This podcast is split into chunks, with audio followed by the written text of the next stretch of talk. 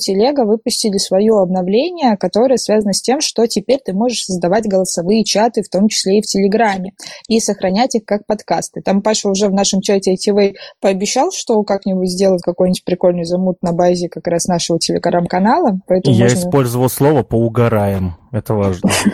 Это очень важно.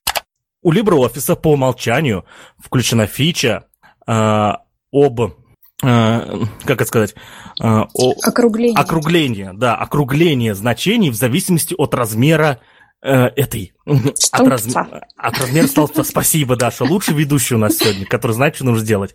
Вот. Я общаюсь с заиками. Вот, кстати, как ты думаешь, как много будет людей занесено в папочку с эмоцией радость?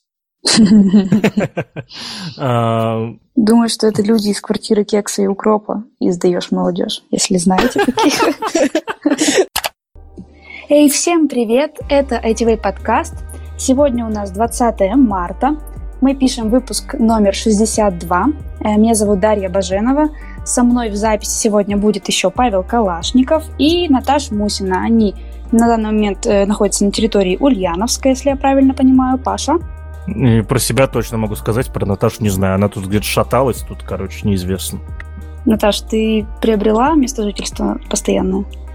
Ну, я как бы его не теряла особенно, но сегодня мой самолетик в 11 чем-то приземлился на территорию Ульяновска, поэтому, да, я уже в Ульяновске. Круто, здорово. Э, у меня лично в городе тепло, я в Перми, и у меня плюс один, все тает, всех обливают автобусы. Кого, кстати, кого-то уже облил автобус полностью с ног до головы. Я стараюсь максимально отсрочить этот момент и не попадаюсь на эти уловки. А, я стараюсь не выходить из дома, чтобы не попадаться на эти уловки. Красиво. В Питере было слишком холодно для того, чтобы можно было обливаться лужами из автобуса, но а все остальное время там все таяло так, что ну не особо сильно тебя обливало. Поэтому как бы да, с автобусами пока все хорошо, никто под замес не попал. Ну, в Ульяновске, в принципе, автобусов не так много. Ха-ха-ха. Шутка. Это, как и самая э, территориальная шутка называется. Катя, ты права, у нас нет автобусов. Эм, ну, в общем, ладно, я узнала, как у всех дела. Спасибо вам большое за обратный отзыв. Можно заканчивать. Всем до свидания. Э, ладно, сообщу лишний раз. Не, лишний раз не бывает лишним сообщить про то, что у нас есть Boosty, куда вы можете зайти, скинуть нам немножечко баблишка, потому что мы развиваемся, мы делаем комикс. Кстати, Паша, что там с комиксом? А, мы, короче, отвлеклись от комикса. В общем, а, на днях уже почти закончили и запускаем стриф, э, стрим типа лофи хип-хоп. То есть, если кто не знает, есть такие стримы, под которым можно заработать. Запускаем стрим, короче, э, типа лофи Ася, в общем. В общем, запускаем его, там сервера приобрели, короче. Ну, вот, и у нас почти все готово. Вот, в общем, мы отвлеклись от комикса и последние три недели занимались вот этим, так что комикс будет позже. Мы обещали 30 марта, но, в общем, не будет ничего 30 марта. Но все равно нам нужны будут деньги на выпуск его в тираж. Так что, если что, 2 рубля мы готовы принять в любой день, в любое время от вас. Э, мы хотим сегодня вам рассказать, поделиться с вами своими достижениями за две недели. Э, решили ввести это в традицию. Э, я начну, пожалуй. Мои личные достижения – это я... Что мы научились делать? Вот так звучит рубрика. Что я, чему я научился за две недели? Я научилась медитировать. Я не скажу, что прямо научилась и познала э, мир и Вселенную, но я занимаюсь сейчас своим ментальным здоровьем, поэтому э, стараюсь вот научилась погружаться в себя как минимум. Э, иногда получается какие-то чувства выжить из медитации, я научилась концентрироваться, и это очень полезно, когда работаешь дома, нужно что-то делать для того, чтобы все получалось. Э, Наташа, Чему ты научилась за две недели? Нет, даже не уходя от темы. Это безумно интересно. Ты, конечно, молодец, что не спалила нам это. Вот. И теперь я разрываюсь от вопросов. А, я как человек, который никогда не занимался своим ментальным здоровьем, заметно, да? Вот. А, хочу спросить, что это такое? То есть тебе говорят об этом, но я вот не знаю, что это такое. И вот, учитывая, что ты использовал все-таки термин, наверное, по твоему мнению, что это такое? Ну, как сам процесс, или тебе важна именно научная часть этого термина? А, наверное, больше интересно, э, ну, да, давай так, посмотри. Э, ты сказал то, что решил заняться медитацией, да, чтобы, mm-hmm. чтобы как-то заниматься ментальным здоровьем. Что ты имеешь в виду под этим? Что что должно измениться в лучшую сторону по, э, ну вот в процессе или по окончанию этих процессов? Но медитация, в принципе, она тренирует, вот э, для меня. Есть разные виды медитации, я точно не погружалась и не изучала, какие там миллионы всяких есть практик, но э, для меня, в первую очередь, я нахожу в них э, концентрацию в себе, концентрацию внимания, то есть э, у нас в мире очень много, я сегодня, кстати, пост в Инстаграм выложила как раз про это, про то, что э, сейчас мир информационного потока очень жестокого, когда у нас э, очень много информации мимо нас проходит, и мы можем все впитывать, можем не впитывать. И, короче, нужно периодически отключаться от этого всего, уметь э, отстраняться, так скажем, концентрироваться на чем-то важном, на себе. Тоже очень приятно. Вот, и это как-то оздоравливает, очищает, типа, трансформирует тебя. Ты просто, по сути, я занимаюсь этим пока что минут 10-15 в день, но бывает медитации, когда можно прям час сидеть. Я как бы пока на такое не способна. Это какие-то там э, в горах только люди, наверное, таким занимаются. Но вот 10-15 минут в день просто как бы сидишь, можно включить какую-нибудь музыку и думаешь, типа, как, как ты там, как себя ощущаешь, э, включаешь внимание на какие-нибудь точки в своем организме. Это вообще интересная движуха. Я советую ее. Какую-нибудь ссылку добавишь, которую людям почитать по теме? Вдруг э, они всегда думали, что вот когда-нибудь надо заняться? Э, я постараюсь что-нибудь хорошее найти и скинуть. Если что, могу скинуть Инстаграм. Человек, который мне очень эмпатичен, я э, прямо... Я занимаюсь с ним йогой, ну, вот, типа через интернет. Э, очень он мне нравится. Он хороший человек, и я люблю это дело. Так вот, э, если я ответила на вопросы про медитацию. Так прямо э, легко стало на душе, как будто бы мы и не про IT совсем разговариваем сегодня. Э, хочу спросить Наташу, что же она приобрела за эти две недели в себе? Ой, я в своем познании настолько преисполнилась, что как будто бы я уже 100 триллионов, миллиардов лет проживаю на триллионах и триллионах таких же планет, как эта Земля. Ну и так далее, далее по тексту. Но на самом деле, если говорить серьезно, то я бы не сказала, что я прям чему-то супер научилась, но у меня определенно есть достижения. Вот как раз две недели я путешествовала, Э, не особо далеко, в Москву и в Питер, и могу поделиться тем, что мы собрали сходки Хекслета, очень мило посидели, э, постречались с ребятами из комьюнити, и я в итоге вернулась крайне довольная. Ты научилась заново, эм, как это сказать? А скорее так, я в очередной раз поняла, почему я люблю свою работу. О, это очень круто, очень важно. Эм, ну, поздравляю тебя. Значит, ты преисполнилась в своем создании все-таки, и как это... Все у тебя будет хорошо. До следующего отпуска. Увидимся в Питере. Но это был не отпуск, это были рабочие будни, потому что параллельно все-таки я работала, но это одна из таких самых приятных частей моей работы, встречаться с ребятами, с которыми мы общаемся в онлайне, каждый день видимся, на чьи вопросы мы тоже каждый день отвечаем и помогаем им всяческим образом, в том числе и обучаться программированию, и это, конечно, классно видеть их вживую. Но это отпуск для души, я бы так назвала. Это прямо, если тебе это нравится, это душевный отпуск. Если тебе нравится работа, это душевная работа. Короче, я преисполнилась. Вот так вот. Ну ладно. Паша, чему ты научился за две недели? Uh, ну, у меня, соответственно, uh, эти две недели были, наверное, не про... Ничему не удалось научиться, потому что uh, сейчас Э, э, э, решил вот со своей командой, с которой я работаю, да, придумывать что-то новое, да, наконец-то нам уже как-то развиваться, а то мы засели в своем э, огороде, да, и, и никуда оттуда не двигаемся. Притом это произошло и в команде, где мы ПО разрабатываем, и в команде, где э, мы делаем видеопродакшн. Конкретно, конкретно, чтобы вы понимали, я, наверное, буду этим делиться дальше. Э, мы летом будем снимать короткометражный фильм свой, вот, мы, я не знаю, про что он будет, вообще пока не представляю. Никто из нас С Red Magic? Да-да-да, вот мы с командой Red Magic будем снимать короткометражный фильм. Вот, это пока тайна, так что никому не рассказывайте вообще, пожалуйста, я вас умоляю. Вот, э, посмотрим, что из этого получится. А в команде, э, в команде Purple Magic мы, соответственно, там э, таки вышли за эти две недели из какого-то вот из какого-то круга э, русскоязычных заказчиков и наконец, и наконец начали общаться с иностранцами полноценно. Сейчас ведем переговоры, возможно, будут какие-то классные контракты, а может и не будет. Вот, ну, в общем, и, вот, в общем, в две недели прошли вот э, даже не в работе в такой, да, вот, когда вот ты постоянно что-то работаешь, что делаешь, а в постоянных обсуждениях, каких-то созвонах, переговорах, вот. Э, можно ли чему-то научиться в процессе? Скорее всего, да, но э, что это, чему ты конкретно научился, ты узнаешь уже вот после вот этого, да, вот это вот. Так что сейчас, наверное, в процессе обучения. Ну, круто. Я вот э, слышала, что у тебя есть блог. Ну да, это вот э, единственная штука, которая за две недели, соответственно, которой я действительно научился, да, но это, опять же, не то чтобы... Э, в общем, э, давайте расскажу, да, если уж конкретная штука есть. Э, у у людей, короче, у современных разработчиков есть такая проблема, да, она называется докер. Вот, безусловно, это не только проблемы. Докер это самое, э, это одно из лучших решений, которое появилось в среде разработки за последние сто лет, наверное, да, вот, и э, что это такое? Для тех, кто не знает, э, Docker — это специальная система виртуализации, ну, в которой ты можешь запускать э, приложения на абсолютно э, разных э, платформах, да, то есть в, это, э, это если вкратце. Друзья, если вы знаете, что такое докер, я, вы понимаете, что я сейчас объяснил это неправильно. Если не знаете, то вам на самом деле и не надо знать, что это.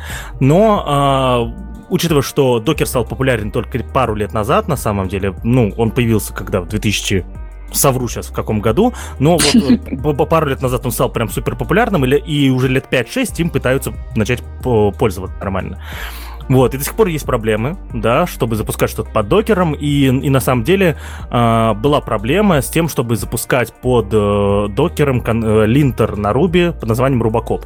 Это не то, что была проблема, у тебя никогда не было решения, которое подходило под всю инфра- инфраструктуру. То есть вот ты э, сделал с помощью докера свое новое окружение, да, и тебе нужно было впихивать туда заново этот рубаков, да, вот по- по-другому, не как в предыдущем проекте, а вот вот так вот.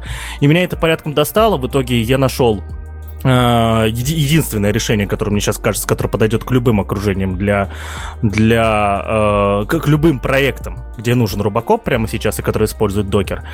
Вот. Э, но, к сожалению, это решение не поддерживало современной версии Ruby. Короче, я взял э, и сделал, чтобы эта штука поддерживала все версии Ruby, начиная там с 2.4, скорее всего, которая там вышла давным-давно, да, вот. Короче, она поддерживает версии там 30 Ruby, короче, да, вот, в общем, я это сделал, и э, теперь есть такое решение, сделал pull request человеку, который это решение сделал изначально, если он его примет, а, соответственно, будем, будем пользоваться его, но пока надо пользоваться моим. Вот. Э, если, если хоть что-то, что я сейчас объяснил, вам понятно, вы понимаете, о чем идет речь, а, друзья, приходите по ссылке, там ссылка на статью на Medium, объясняю, что сделал, и как теперь пользоваться этим новым решением, и почему оно подойдет ко всем окружениям на докере. Вот. Э, дальше продолжать нет смысла, я думаю, это... Все, кто уже поняли, что-то поняли, а те, кто не поняли, и не надо понимать. Ну, в целом, Приходите в наш чатик ATV э, в Телеграме, можем обсудить это там, если есть какие-то. Потому что я лично здесь не вижу, не вижу смысла обсуждать, так скажем. Э, я вижу смысл обсудить, знаете что? Э, Павел Калашников написал в своем твиттере опять какое-то недовольство про Excel. Они что-то там напортачили, и Паша это увидел и не негодует. Почему, Паш? Я тут понял то, что мы, то, что мы немного напутали, да. А... Тут две ссылки, но я в целом думаю, что надо рассказать про LibreOffice для начала. Да, хорошо. Вот, э, просто смотри, в карточке про э, Ubuntu, который идет дальше, тоже ссылка на тот же самый твит, если что. Да, я видела. Я вот, в общем, я там расскажу, что там на самом деле, нормальную ссылку приложу в описании. В общем, смотри, друзья, по ссылке там есть э, опять ссылка на мой твит. Этот выпуск начинается с того, что я пиарю свои блоги и микроблоги. Друзья, если вы нас слушаете первый раз, у нас не всегда так. То есть у нас мы обычно что-то полезное обсуждаем. Вот с самого ну, начала. Да, лучше послушайте прошлый выпуск про то, как нам, к нам Селектел в гости приходил, и это будет гораздо более продуктивно. Да, все, выключайте этот выпуск, да, идите слушать тот. Вот, и э, если вы все, все еще остались, э, то э, расскажу историю о том, э, что LibreOffice пользоваться нельзя. Так вот, что такое LibreOffice, если кто не знает? LibreOffice — это офисный пакет, аналог Microsoft Office, который по умолчанию ставится на Ubuntu и вообще совместим со всеми дистрибутивами Linux. Да? то есть, если вы работаете на Linux на своем персональном компьютере, вы скорее, вы, у вас есть опция использовать LibreOffice, потому что Microsoft Office по понятным причинам а, на Linux не идет. Да? LibreOffice еще и бесплатный, то есть вы, вы можете абсолютно лицензионно им пользоваться и так далее, и так далее. И, соответственно, у, у этого офисного пакета, как у Microsoft Office, есть своя программа для работы с документами, своя программа для работы с таблицами и так далее, и так далее. В чем прикол? Э, вообще нормальные люди уже не используют, мне кажется, э, приложение для работы, для работы с простыми документами, с простыми таблицами, которые устанавливаются на ваш компьютер, потому что есть Google, Google, Drive, да, в котором есть и а, офигительный инструмент для работы с документами, и офигительный инструмент для работы с э, с таблицами. таблицами. Да. Вот. Ну, я, я, я просто так установил фильтр для этого, для микрофона, что, что, что, что он своим цеплением в мою мужественную грудь тыкается. Мне так неудобно сидеть. Вот я, когда закончу эту мысль, переставлю. Вот. Э, и я им не пользуюсь, соответственно, этим LibreOffice, у меня просто стоит на системе. Но э, тут тестировал, короче, э, экспорт в Excel да, то есть я делал в одном приложении экспорт в Excel и, ну, тестировал, открывал на локальной машине, естественно, да, то есть в этом LibreOffice. И обнаружил то, что вот вы можете посмотреть в твите, э, тут э, не надо обладать никаким знанием Excel, чтобы понимать, какая хрень происходит, просто страшная. То есть э, у LibreOffice по умолчанию включена фича э, об, э, как это сказать, э, о, округление. округление, да, округление значений в зависимости от размера э, этой... От, раз... от размера столбца. Спасибо, Даша. Лучший ведущий у нас сегодня, который знает, что нужно сделать. Вот. Я а... общаюсь с заиками. Э, и что, э, что в итоге получается? То есть вот как на примере. Там есть число 6602 э, запятая 98 и 98 сотых. Если вы сделаете эту колонку так, что все цифры перестанут помещаться, он вам ее сожмет до 6603. И более того, я проверил еще дальше. Если вы скопируете это значение из ячейки, вставите, вставится 6603. Если вы напишите формулу для э, сложения там вот внутри Excel и все-все-все, будет складываться 6603. То есть просто из-за ширины колонки потеряны, блядь, данные. Я боюсь представить, если кто-то работал с LibreOffice над чем-то реальным, считал деньги, на, на, например, да, какому, эм, как я тут выразился, звездочка-звездочка с децу это могло привести, вот. А, в общем, очень страшно, друзья, не пользоваться LibreOffice, посмотреть какой-то ужас. Возможно, такая фича в чем-то где-то полезна.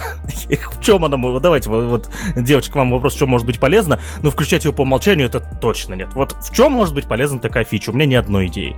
Может, она слова сокращает? Нет, она работает исключительно с числами в данном случае. Это действительно такая история с форматированием. Более тебе скажу, что она и в Excel тоже есть. Если ты таким образом делаешь сокращение строки, оно точно так же работает, по-моему, практически во всех табличных редакторах. И я пропал. Вы хотите сказать, что такая фича и в Excel есть? Прикинь. Это полная жопа. Зачем У меня она? нет комментариев на этот счет. Но оно просто идет сокращение. Если тебе необходимо выводить какие-то конкретные суммы, то ты в данном случае просто настраиваешь конкретные колонки форматирования, чтобы она не делала это сокращение. Погоди, и это по умолчанию? Да. Ну, просто вот по умолчанию это реально жесть. Это, э, то есть, э, фактически теряются данные в угоду э, в юхе, да, в, в угоду э, представлению.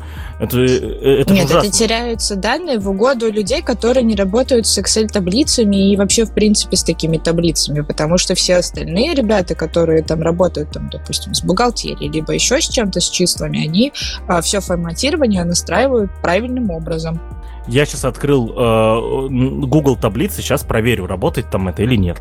Ну, я не думаю на самом деле, что кто-то считает важные финансовые какие-то штуки в таких таблицах. Ну вот, по крайней мере. О, еще как решают, считают. Большие крупные компании, ты хочешь сказать, что они считают и уменьшают вот столбцы до таких размеров, у них ну, и mm-hmm. это же реально может привести к какой-то катастрофе глобальной. Ну, в том числе, да. Понятное дело, что это, конечно, такое алдовая история из разряда того, что очень многие перешли на какие-то внутренние crm но, допустим, какие-то части там связанные с бюджетами до сих пор могут решаться в Google таблицах. А, и здесь нужно будет просто отсматривать э, за правильностью заполнения вот этого всего. По крайней мере, 5 лет 5 назад, нет, наверное, не 5 лет назад, лет 10 назад было прям очень популярно вести вот такие вот таблицы, и, собственно, курсы по Excel до сих пор актуальны к разговору об Excel. Э, друзья, у нас буквально на днях вышел стрим о лайфхаках Excel, и я как-то пропустил этот момент, почему нельзя было задать эксперту по Excel э, из нашего стрима и зайти, и ссылка на него будет в описании. Что за хрень, да? Блин, я и вообще потерянный человек. Ты проверил в Google таблицах? В Google таблицах этой штуки нет. Я сжал ее просто до минимума, он все равно пытался вот впихнуть то самое число, которое ввел.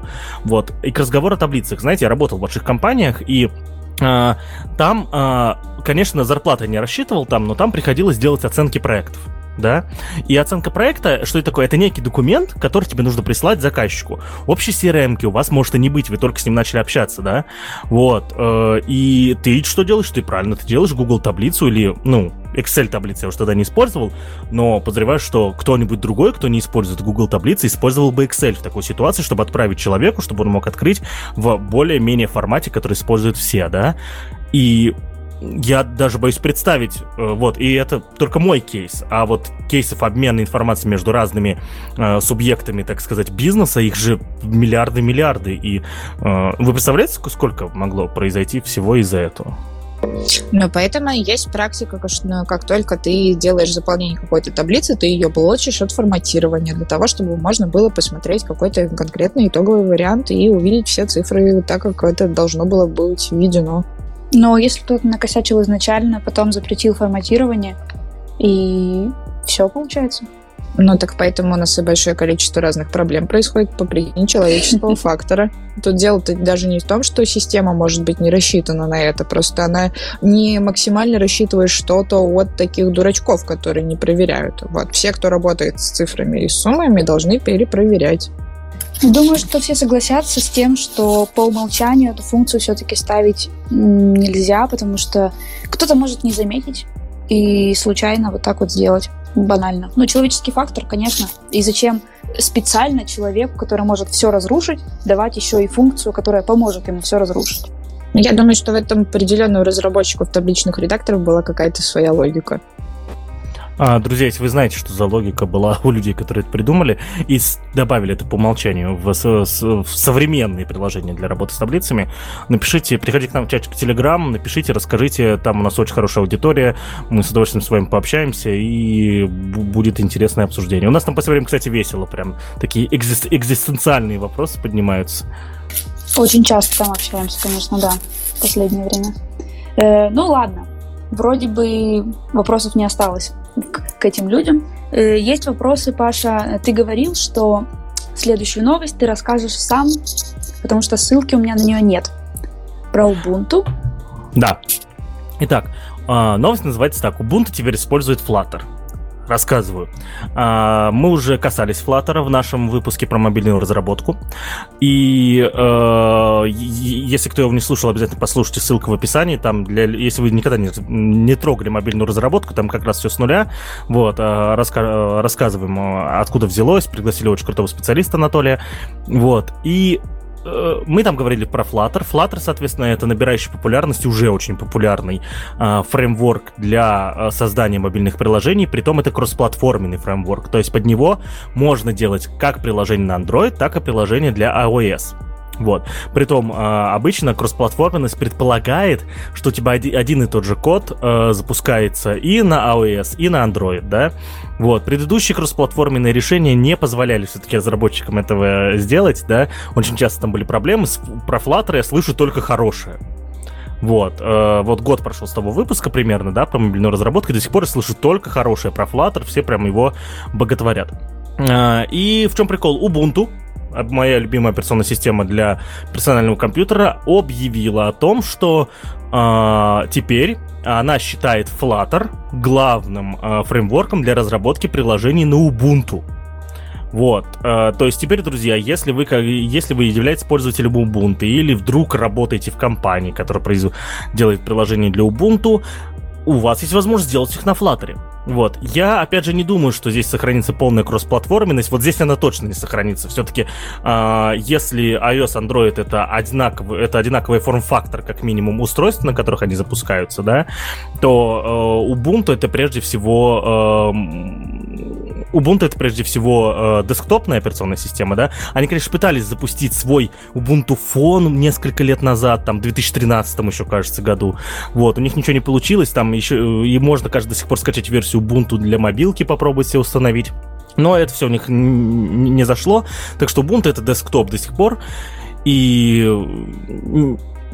невозможно и вообще не нужно делать э, одинаковые приложения для мобильных устройств и для, соответственно, э, десктопных. Да? Это вредно, это, мне кажется, никогда не будет практично. Пока э, десктопом пользуются с помощью курсора, да, э, и такие приложения делать одинаковыми неправильно.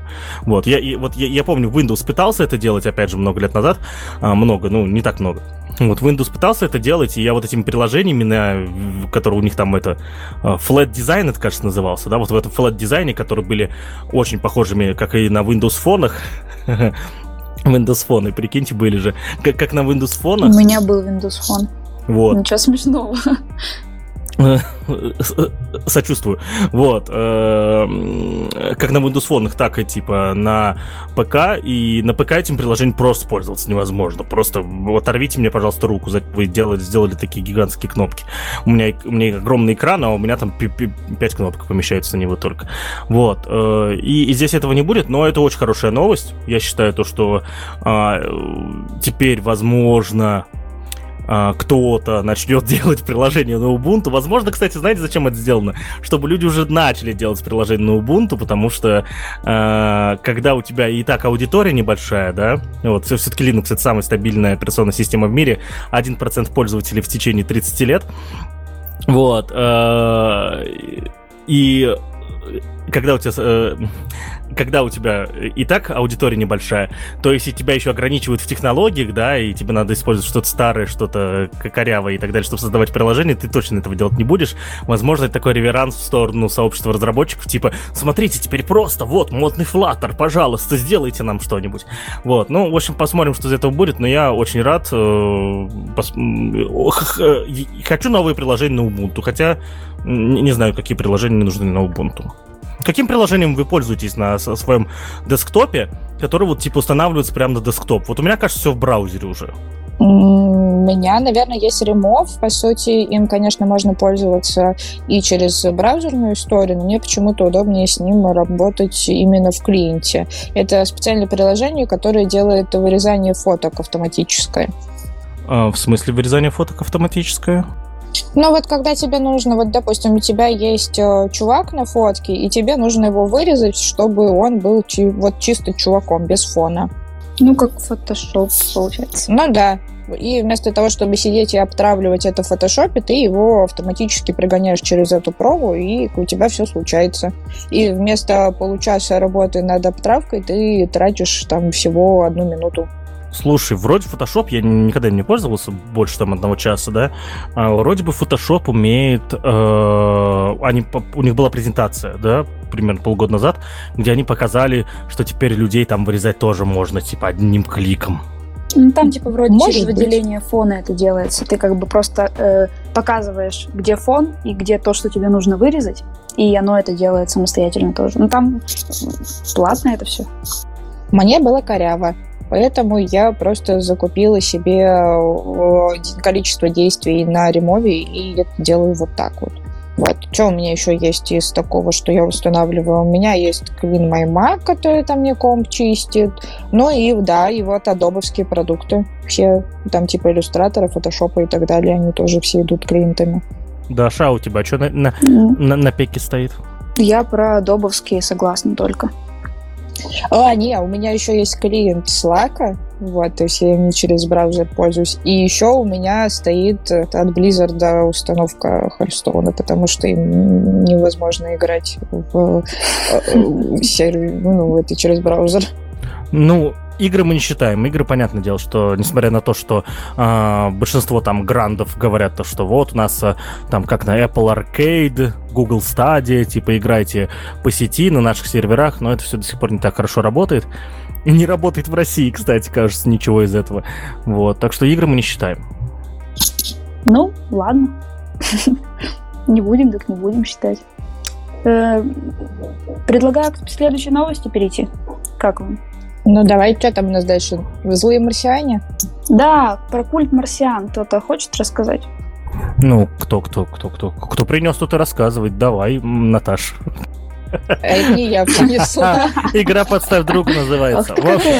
Негодяй. Вообще, это не я эту новость перенесла. Видимо, Паша эту новость нашел. Не знаю, кто-то, Это сосед у меня, который дрелью сверлит, он ее принес. А, который это от тебя ко мне перемещается сейчас в данный момент. Ну да, у нас тут с Дашей Ситуевина такая, что у нас соседи решили подрелить немножко в субботу. Мои все время это вообще этим занимаются, у них это любимое занятие. Мне кажется, что они мебель э, собирают там наверху, причем в оптовых масштабах. Ладно. Просто фабрика. Может быть. Да не, я расскажу, типа, я, я же поугарал, это же я принес, да. В общем, смотрите. О, ты смотри, не захотел отдавать. Ну, потому что это тема, которую я очень люблю, на самом деле, которую я всем советую. Недавно я посоветовал опять это в чатике ITV в Телеграме и вспомнил, то, что ни разу не рассказывал, оказывается. В общем, смотрите, пер, э, перед людьми, которые хотят заняться э, open source, всегда встает вопрос, а что делать? С какой стороны подойти? Что сразу в большие фреймворки? Это э, типа сразу коммитить большие фреймворки, так это долго, сложно, и нахрен пошлют. Вот. А, искать маленькие библиотечки, ну, типа, непонятно, а что там делать, а примут ли это, и вообще не, не буду ли писать стол, и так далее, и так далее. Вот, и и, ну, люди все равно хотят развиваться, да. И, в общем, ребята из компании э, «Злые марсиане», да, есть такая компания в России, и всегда, и что, что вы понимали, я всегда пользуюсь правилом, если что-то не знаю, как сделать в Ruby в рельсах правильно, я ищу, как это делают марсиане, и делаю, как они, потому что у них точно правильно. Вот. А, компания «Злые марсиане» сделала э, сайт, ну, сайт, это просто сайт, э, под названием э, «Культ марсиан», да, э, в чем, э, и, и там предлагается, э, что ребята, видимо, из команды злых марсиан, размещают э, свои задачи в, на конкретной open source библиотеке, в основном это библиотеки э, с, э, самих же ребят, которыми пользуются уже тысячи разработчиков, вот, и понимают, что вот есть одна задача, которую очень хочется сделать в библиотеке своей, да, на JS, на Ruby и так далее, но не хватает сил, времени, рук и так далее. Вот, и, в общем, они, они, они размещают эту задачу здесь, на этом сайте, и вкратце описывают, что нужно сделать, да, то есть э, не просто бросают, и предлагают, типа, заходи, сделай, закомить, сделай pull request, и твои изменения окажутся у нас. Вот. В общем, друзья, если вы пишете на JavaScript или на Ruby, и, возможно, тут уже есть Go, или вот не знаю, ну, в общем, зайдите, посмотрите, да, какие тут есть задачи. Вот. Э, их тут, кстати, по своим что-то немного стало, раньше было очень много. Вот. Э, захотите, посмотрите, сделайте. Вот. Э, во-первых, это очень хорошо в, в контексте того, что вы потренируетесь. Во-вторых, ребята обычно, те, кто работает с культом марсиан, они запоминают да, и у вас есть возможность устроиться в одной из лучших компаний, э, которые находятся на территории Российской Федерации или где они там сейчас находятся. Вот. В общем, если хотите потренироваться в open source, можно начать с культа злых марсиан. Вот. Если у них этот проект загнется, я потому что вот заходил неделю назад и захожу сегодня, а здесь те же самые задачи. То есть как будто ничего не двигается. И если у них все это загнется, мы сделаем свой такой проект, будем всех будем всем предлагать там коммити, это не будет не только от одной компании, будет типа от, от, от всех, кто хочет. Вот. В общем, вот такие дела. Вот. Но если не загнется, если у них будет продолжать это расти, то это круто. Я считаю, что проект очень крутой, и таких проектов нужно больше, больше и больше.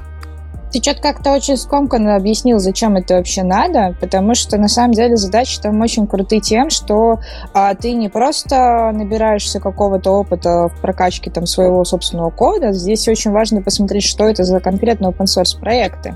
А, если посмотреть и покопаться поглубже, ребята из Let Martian, там очень много разных э, классных разработчиков, в том числе и те, которые занимаются там различной евангелистикой и ситником, например, очень часто упоминаю в наших подкастах, правда, немножко в другом контексте, который Паше больше, мне кажется, нравится, чем про код. Ну, вот. Но... Ты на меня наговариваешь. Я вот это одинаково люблю Ситника во всех его ипостасях. Прекрасно, очень рада я за тебя, вот, люби дальше. Вот, но смысл заключается в том, что они делают это не просто какие-то улучшалки по проектам, которые поддерживают они, они в том числе и делают вклады в развитие конкретных языков. И если мы говорим, там, допустим, про Ruby, а, то там ты качаешь какую-то конкретную библиотеку, по которой сейчас стоит задача, да, в том числе от самих ребят, а, но потом этой э, библиотеки библиотекой будут пользоваться все остальные рубисты, да, и в том числе это будет э, такой вклад именно в само развитие языка, да, потому что Ruby это тоже open source язык, его тоже можно постоянно всяким разным наполнять. А, то же самое касается, там, допустим, и развития Node.js э, и каких-то других э, э, библиотек, каких-то конкретных других инструментов, вот, и э, если вы посмотрите эти задачи, то они не просто вот такие вот из разряда давайте кнопочки подвигаем, ошибочки поправим, там именно м, различные конфиги, там есть различные всякие, э, когда ты разбираешься с устройством какой-то, конкретной библиотеки, э, когда ты там какой-то подход к тестированию API э, начинаешь рассматривать. Короче, очень-очень много всего, в том числе и фундаментального, и очень классно, если вы с этим начнете работать, и еще и таким образом научитесь с архитектурой разбираться, потому что для этого как раз и сделаны вот такие вот задачи, то есть не просто посидеть, покодить, но еще и научиться и понять, как это работает все изнутри, потому что очень мало, допустим, джунов э, пытаются разобраться, как вообще в принципе работают библиотеки, то есть они там берут готовые, там начинают знают какую-то настройку, а вот посидеть и написать собственную библиотеку, это уже челлендж. И еще один из важных моментов, то, что вы же будете делать pull реквесты эти pull реквесты будут осматривать сами авторы очень часто таких библиотек, и люди, которые запросили под, за, задачу на сайте, э, на сайте культа марсиан, вот, э, и ваш pull реквест будут отсматривать очень крутые спецы, на самом деле, и, возможно, расскажут вам еще много всего полезного в процессе. Так что это возможность такого даже экспресс-обучения, я вот даже так, так бы сказал. А уж как это в портфолио красиво будет выглядеть. М-м-м. И ну захотите как... к марсианам устроиться, да. Как стажировку, да, это, конечно, тоже можно рассмотреть. Э, как ТЗшку для трудоустройства. Можно ли? Ну, в том числе. То есть есть определенные, там, допустим, у нас на Hexlet есть определенный репозиторий с различными тестовыми заданиями, но, как правило, не коммертизированы. А когда ты решаешь такую более э, одновременно и абстрактную, и конкретную задачу, наверное, это будет более интересно. Ну, это и интересно, и полезнее, безусловно. Ну, ладно. Полезное что еще было за последнее время? Э, прогремела новость о том, что вышел новый убийца Клабхауса, триггерное слово, э, или обновление Телеграма до голосовых сообщений в чате. Наташ, расскажешь?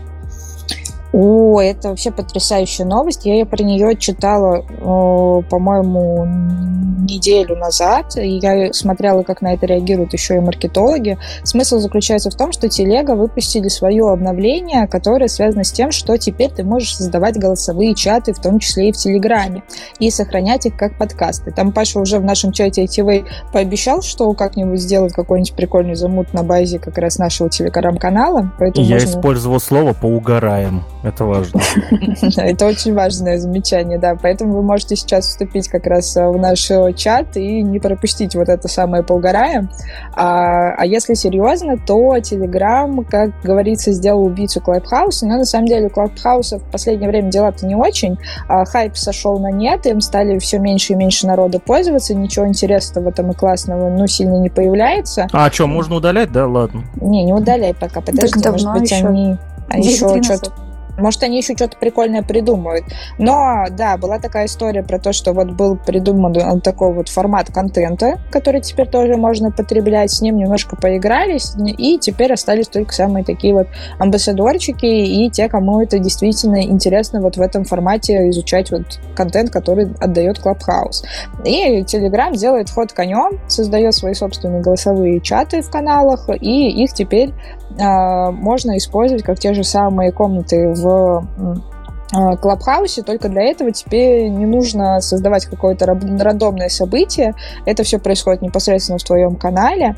А, и здесь администратор как раз просто переходит в профиль канала или группы, выбирает начать голосовой чат, и таким образом всем пользователям приходит также уведомление о том, что вот начинается голосовой чат. Можно как раз включить запись этого чата. А, аудиофайл в итоге остается в сокращенных сообщениях. А, и при этом а ты тоже можешь там, допустим, поднимать руку, участвовать в обсуждении как спикер, а, вот это вот все, администраторы это все могут промодерировать, и таким образом вот создаются вот такие вот дискуссии. И а, чем телега в данном случае выгоднее, потому что, во-первых, они уже давно существуют, уже есть телеграм-каналы с набранными аудиториями, а, и поэтому для них вот такая вот э, фича, по сути, равна киллер-фиче, которая будет работать именно на улучшение платформы. То есть теперь пользователям, не ну, тем, кто занимается созданием контента, не нужно задумываться о том, как же теперь всех пользователей разводить, да, и так далее.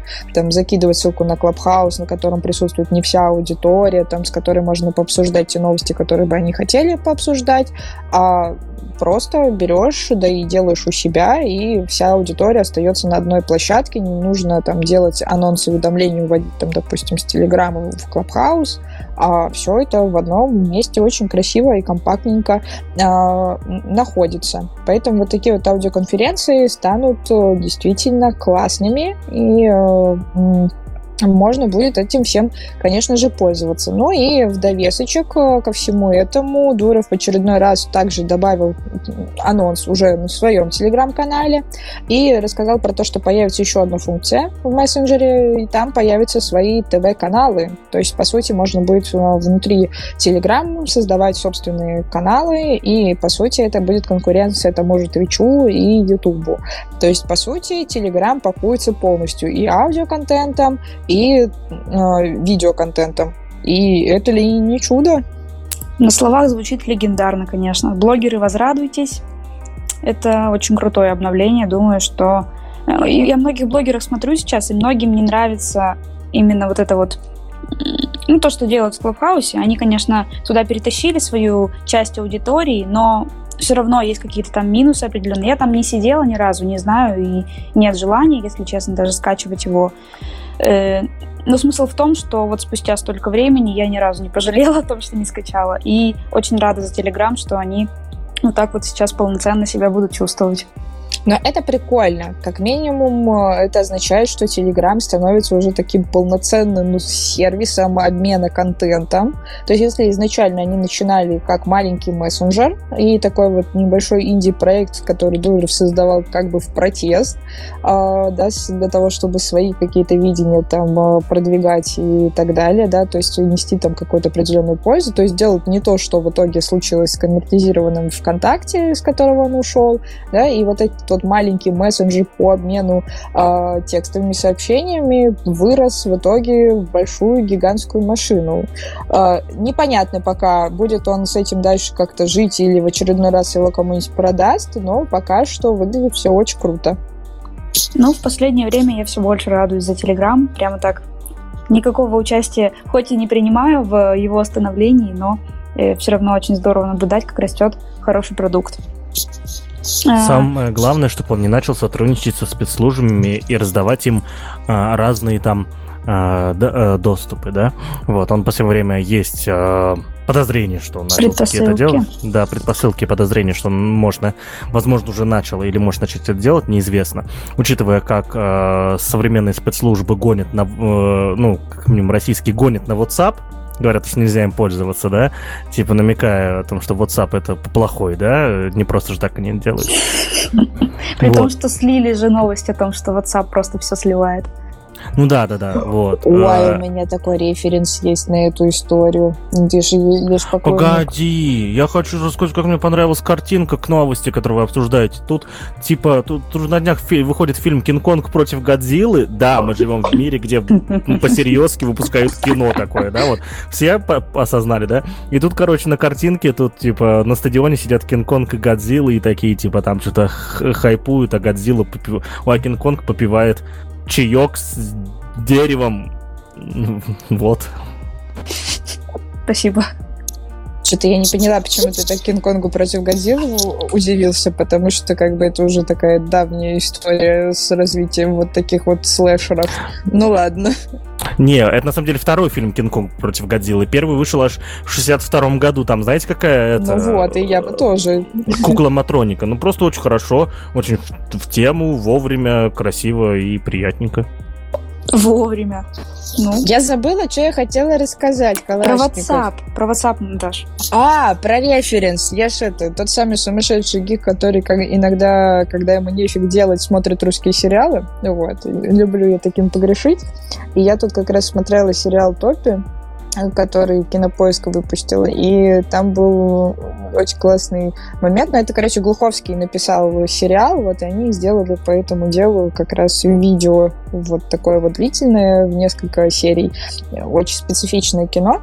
А и, в общем, там главный герой, я так понимаю, что это Амашка Краснодурова, и там есть прикольный момент, что у него все начинается с того, что к нему там приходит Facebook. А он там сделал э, свой гаджет, который там умеет говорить, там, определять, правду говорит чувак или неправду.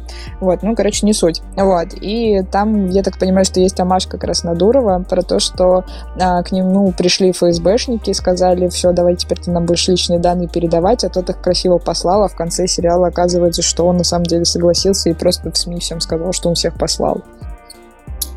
Ты мне напомнила сейчас э, своей ну вот ты, э, как это сказать? Короче, я сегодня как раз писала и читала про эффект дверного проема, и ты сейчас его... Э, я просто, как это, у меня очень сумбурно сейчас все в голове, потому что знаете эту, эту штуку, когда вы, ну, про что-то активно начинаете узнавать, и это начинаете активно замечать в жизни. Вот я сейчас тоже просто заметила за тобой такую штуку, что ты забыла. Ну, вот мы общались, ты вспомнила про это, потом ты забыла, и я напомнила, про что мы тогда общались, и ты вспомнила. Это называется эффект дверного проема, как когда вы, э, ну, короче, идете за ключами, допустим, в другую комнату, забываете потом, зачем вы шли, возвращаетесь обратно и вспоминаете. У всех же есть такая штука. Ой, так это у меня каждый день по, нескольку раз так происходит. Вот, я просто вспомнила э, сейчас и решила это озвучить. У меня с ключами никогда такого не бывает, то что ключи нужны людям, которые выходят из дома. Вот, ну а не я, про соответственно... ключи же, Паша. Ну просто... Ну, я, я понял, конечно, это бывает у всех. Ну все тогда. Ну так вот как ты за чаем идешь, и на самом деле не за чаем пошел, потому что по дороге что-то кому-то начал рассказывать. И, и, и вот про чая точно не забуду. Это штука, от которой я умру. А чай ты умрешь? Ну да, в нем же там, говорят, кофеина в 500 раз больше, чем в кофе. Там, говорят, сахар, наркотик, говорят, капец, убьет больше, чем кокаин. Ну да, с учетом того, сколько ложек сахара ты в чай кладешь, да, ты умрешь от этого. Тогда в сахаре в чае много, действительно. Ну ладно, хотим вам рассказать про ну, может, и не хотим на самом деле, но ну, нужно про это рассказать, про то, что Роскомнадзор сломал интернет опять снова, всех бесит, что все плажатся из-за того, что он что-то там замедляет.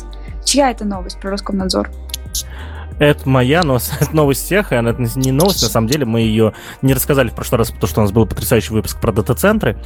Вот, э, и это не новость, это все в курсе. Единственное, что, если кто вдруг пропустил, важный комментарий. А, от, а, от человека, который почему-то он половину своего треда удалил. Интересно. Вот, э, которого комментировали, соответственно, тоже очень много всяких СМИ. Э, в общем, он проводил тесты, как, соответственно, Роскомнадзор всех банит. И выявил э, потрясающую закономерность, что, э, что замедление, не бан, а замедление, э, происходит по домену t.co. То есть это, это запасной домен или короткий домен Твиттера, да, по которому там контент весь подгружается и так далее. Самое смешное, что какой-то долбоящер, по-другому назвать этого человека не могу, а, написал, видимо, какой-то там crm да, который был блочит интернета, Роскомнадзора, видимо, такая есть, написал в crm э, регулярное выражение. Вот, а регулярное выражение это, э, так сказать, некая конструкция, с помощью которого ты можешь обозначить, э, ты, ты можешь обозначить, как искать строку, да, выявлять нужную тебе строку или ненужную, да.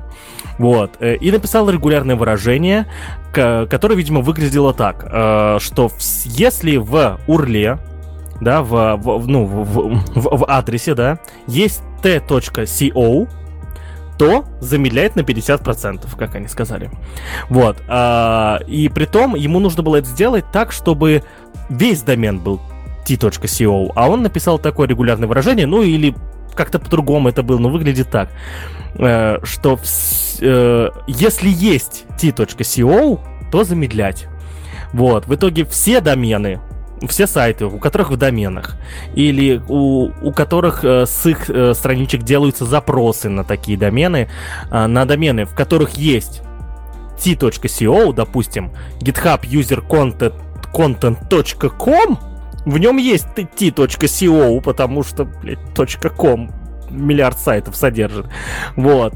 И, соответственно, он, он замедлял его. И, в общем, этот, этот чувак провел вот много тестов, выяснил это, то, что замедляют сайты именно такие. А, я думаю, что когда мы постареем, а, и нас наши внуки будут спрашивать, а, деда, деда, а кто такой рукожоп? Я буду рассказывать вот эти истории. Типа, про вот, таких людей? Про таких людей. Ну, просто, ну, вот потрясающие рукожопы работают в Роскомнадзоре. Мне просто интересно, а, кто-нибудь видел вакансию в, в Роскомнадзоре? Рукожоп, 30 тысяч рублей в месяц. Вот, наверное, кто-то пришел на эту вот На ХХРУ? Господи, сейчас очень плохая шутка в голове. Очень плохая, наверное, нельзя ее озвучить. Давай, нам уже тут терять нечего. Ты если предыдущий наш выпуск послушать, то та же знаешь. Это... Да, у меня просто появилась Товарищ шутка, что это называется это. не рукожопа PHP-программиста. Это очень плохая шутка. Это плохая. Что и требовалось доказать. Включите ее в highlight, как считаете? А ты ведущая, ты должна быть деспотична в этих вопросах. Тогда запомните. Вот, если что... Ребята, простите, я не со зла. Вот. А, не, на самом деле у нас же есть потрясающий выпуск, где мы а, выпуск именно про PHP, да, который был и в видео тоже, да, где мы а, брали интервью Максима Шамаева и разговаривали о том, почему про PHP программистов вот вот входит такое, да, вот вот абсолютно неправдивое мнение, хотя а, хотя уверен то, что среди PHP программистов столько же рукожопов, сколько и среди JS программистов и Ruby программистов и всех других программистов. Вот. Э, и, но почему ходит такое мнение, и кто-то периодически про это шутит все-таки. Вот. Это потрясающий выпуск, ссылку на него тоже оставим в описании. Мы там полностью говорили про PHP с ног до головы. Никогда я тогда долго про PHP не разговаривал. Я думаю, Наташа тоже. О нет, я очень много говорю про PHP. А, мы все заметили. Не это. Ладно, какие у вас хорошие эмоции, ребята? Знаете, кто еще использует эмоции? Меня, кстати, Паша Калашников учил переключаться с темы на тему. Э, в общем, коллекторы Сбера начали использовать технологию распознавания эмоций должников. Для чего, Наташа? Понятия не имею, зачем. Эту новость притащил я. А, ну тогда... Поэтому говорю, что в Trello надо отмечаться. Видите, кто типа что будет говорить. Вот вы перестали это делать? Ой, я об стол стукнулся. Да я не про то. Я думаю, что там им не особо сильно это поможет. Ну, ну, я не знаю, как им это поможет. В статье на Хабре, соответственно, описано это. В общем, а, дочка Сбера а, под названием а, коллекторское агентство Актив Бизнес Консалт. Все это без пробелов, э, дефисов и просто каждое слово с большой буквы. Этим camel кейсом, да? Хотя это не camel кейс, начинается же тоже с большой буквы. По-любому они вот. сокращают это как АБК. А, а, ну, нет, тут, тут, тут вот ни, ни разу нет этого сокращения, только актив бизнес консалт. Ну, в общем, вы знаете, такие организации обычно э, очень потрясающие, вот. Но это на самом деле интересно. Они э, обратились к компании VS Robotics, которая помогла им разработать э, программное обеспечение, которое в прямом, э, в режиме прямого эфира, неправильно скажу, как это называется, когда реального времени. В режиме реального времени э, помогает распознавать эмоции человека, с которым созванивается, соответственно, а, представитель компании. Вот. Э, я от, открою вам секрет, что с, с ведением... Что такое? Очень, я просто вспомнила, что от Сбера звонят уголовники, и ну, там обычно эмоции зашкаливают, конечно. Да-да-да, во Владимирском Централе стоят сервера, которые все это распознают, да? Вот.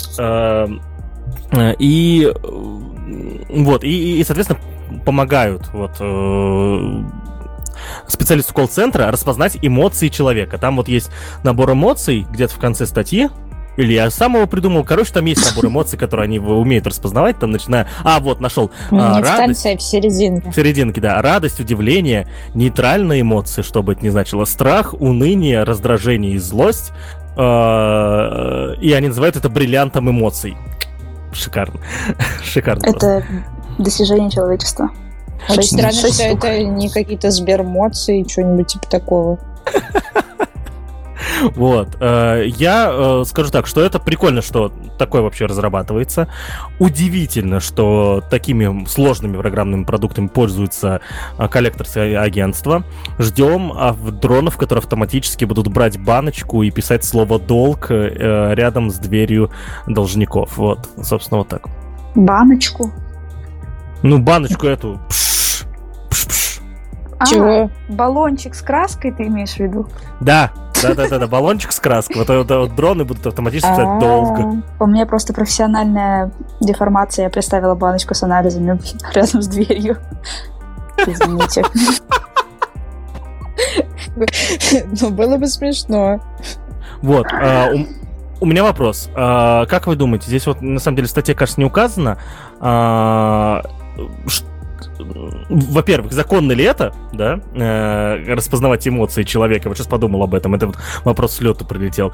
И насколько это улучшит работу э, коллекторов, то есть, ну, понятное дело, что они будут принимать, я подозреваю, что у них есть некие, э, ну, в любом случае, специалист колл-центра, наверное, отправляет после звонка человека в некую группу, Типа, по-любому, да, должно быть распределение. Типа, если он пошлет, э, если должник пошлет нахер, то одна группа. Если скажет, оплачу завтра, то там другая группа.